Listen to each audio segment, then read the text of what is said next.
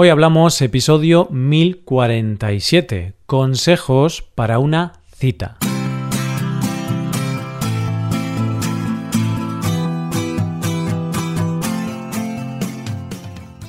Bienvenido a Hoy Hablamos, el podcast para aprender español cada día.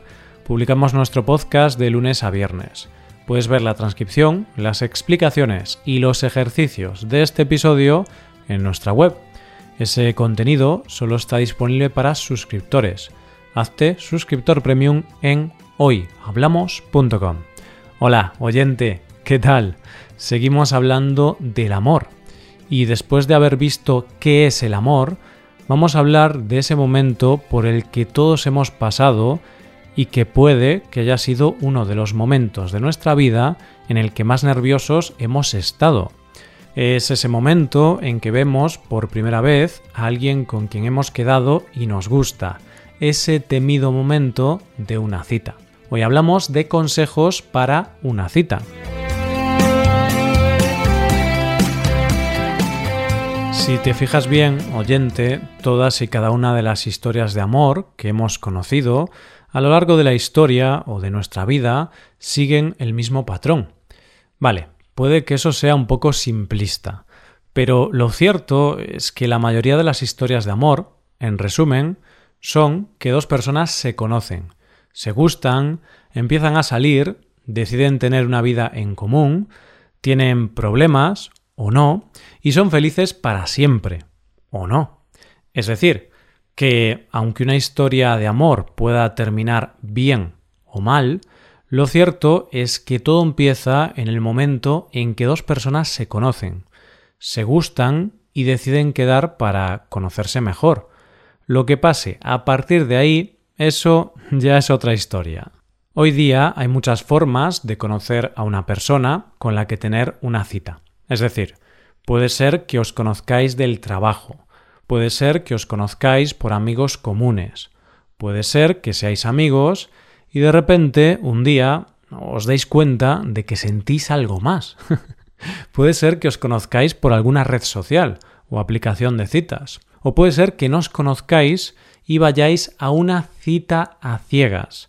El caso es que la mayoría de las parejas, antes de ser parejas, han tenido que pasar por ese momento tan mágico y tan aterrador a la vez como es la primera cita.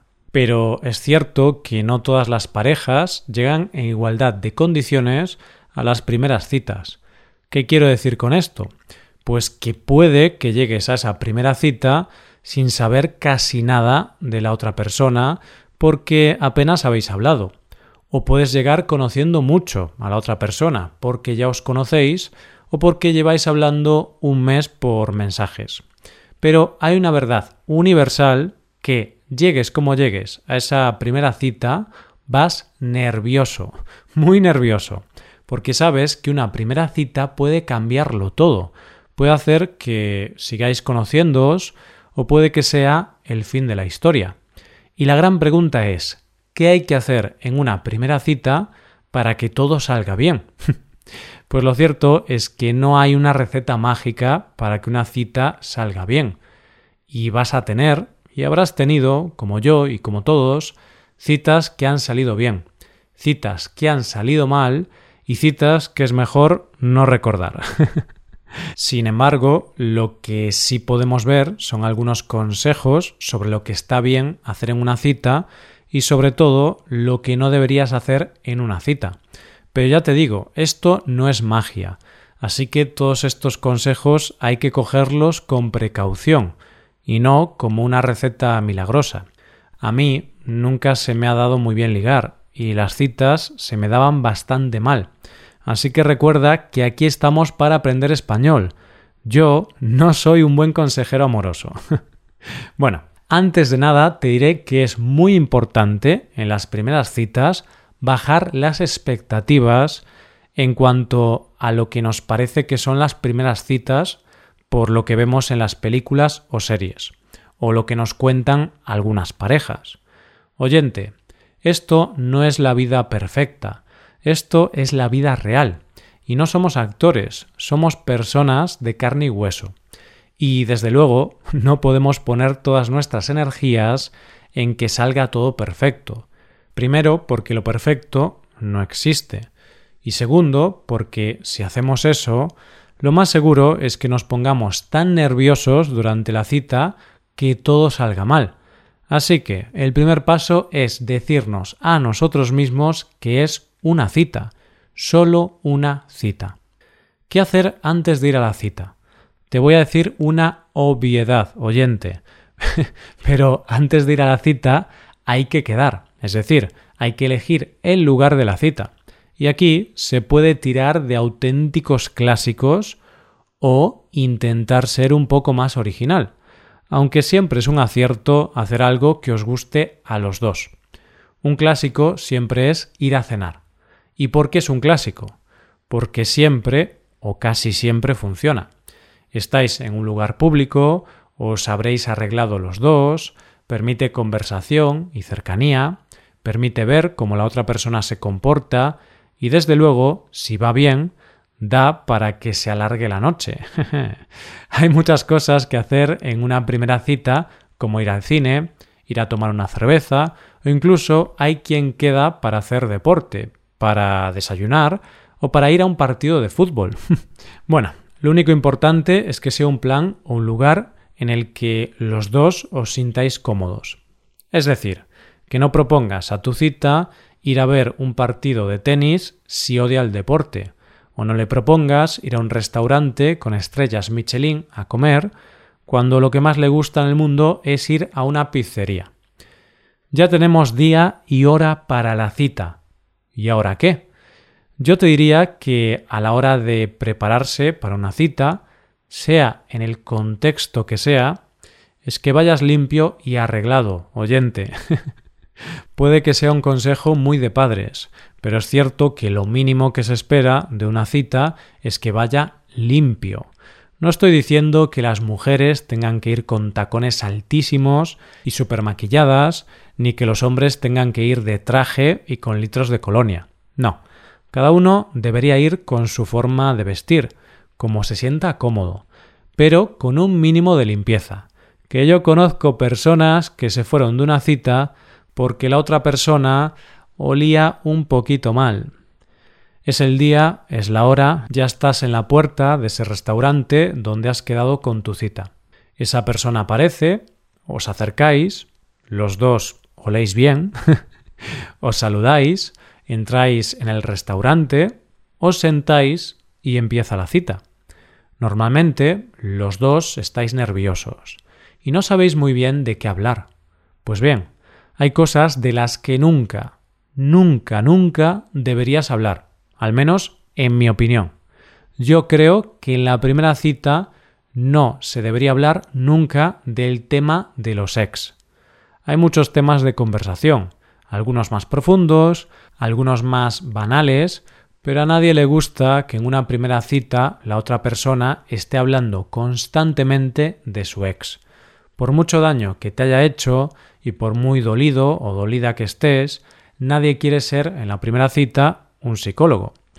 No hay que olvidar que esa cita solo tiene un objetivo, que dos personas se conozcan y vean si se caen bien, si se gustan, si pueden hablar, en definitiva, si son compatibles. Así que hay muchos temas de conversación y normalmente la conversación será muy fluida con el simple hecho de que os intereséis uno por la vida del otro. Es decir, que la mejor conversación es la que empieza por un ¿cómo estás? ¿A qué te dedicas? o ¿qué te gusta hacer en tu tiempo libre? Así de fácil. Eso sí, es muy importante en una conversación dejar hablar al otro, interesarse por lo que dice el otro, seguir la conversación y que no sea una excusa para hablar de ti. Vamos, que la clave es tener una conversación normal y corriente, como la que tendrías con una persona que acabas de conocer y a la que quieres seguir conociendo. Y si no sabes de qué hablar con tu cita, pues háblale de este podcast. Como hablamos de un tema distinto cada día, seguro que tienes temas variados para hablar. No sé, es una idea. Pero ¿sabes una cosa que hay que tener en cuenta en una cita y que dice mucho más de lo que creemos? el lenguaje corporal. Y es que según la ciencia hay tres gestos que son infalibles en una cita y que muestran que tenemos interés por esa persona. ¿Cuáles son esos tres gestos? El primero de ellos es copiar el lenguaje corporal de la otra persona. Y no me refiero a que te dediques a mirarla como si fueras un mimo. no, me refiero a algo más sutil. Es decir, que si la otra persona sonríe, tú también lo hagas. Por ejemplo, porque ese gesto no es más que mostrar empatía por lo que siente o dice la otra persona. Otro de los gestos es cómo nos sentamos. Si nos sentamos de frente, estamos diciendo que estamos interesados.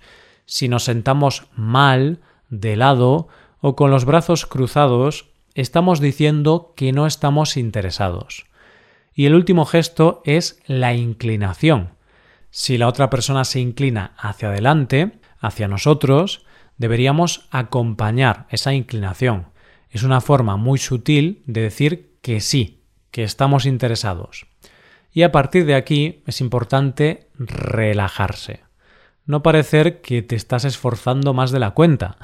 y sobre todo, no suplas el nerviosismo con alcohol, con demasiado alcohol, porque no hay nada peor que estar en medio de una cita borracho si la otra persona no te acompaña. Eso no es nada bueno. ¿Y cómo va a terminar la noche? Eso ya, querido oyente, depende 100% de lo que queráis los dos. Podéis continuarlo o dejarlo para una segunda cita. Puede haber una segunda cita o puede ser que nunca más os volváis a ver. Lo importante es ser uno mismo y no forzar nada, porque esa es la única receta mágica en realidad. Y eso no quiere decir que vaya a salir bien, pero si sale mal será porque no sois compatibles, no porque hayas intentado ser alguien que no eres. Y te voy a decir un secreto que no te cuentan en las películas. A veces las segundas citas son mucho mejores que las primeras, créeme, y las verdaderas historias de amor pueden empezar después de muchas citas, porque, oyente, hay mucha vida después del the end de las películas de amor. Esto es todo, espero que os haya gustado mucho el episodio y espero que haya sido de interés. Muchas gracias por escucharnos. Por último, te recuerdo que puedes hacerte suscriptor premium para ver la transcripción, los ejercicios y explicaciones de este episodio. Para ver ese contenido tienes que ser suscriptor. Hazte suscriptor premium en hoyhablamos.com. Nos vemos mañana con un episodio de Cultura Española. Muchas gracias por todo. Pasa un buen día. Hasta mañana.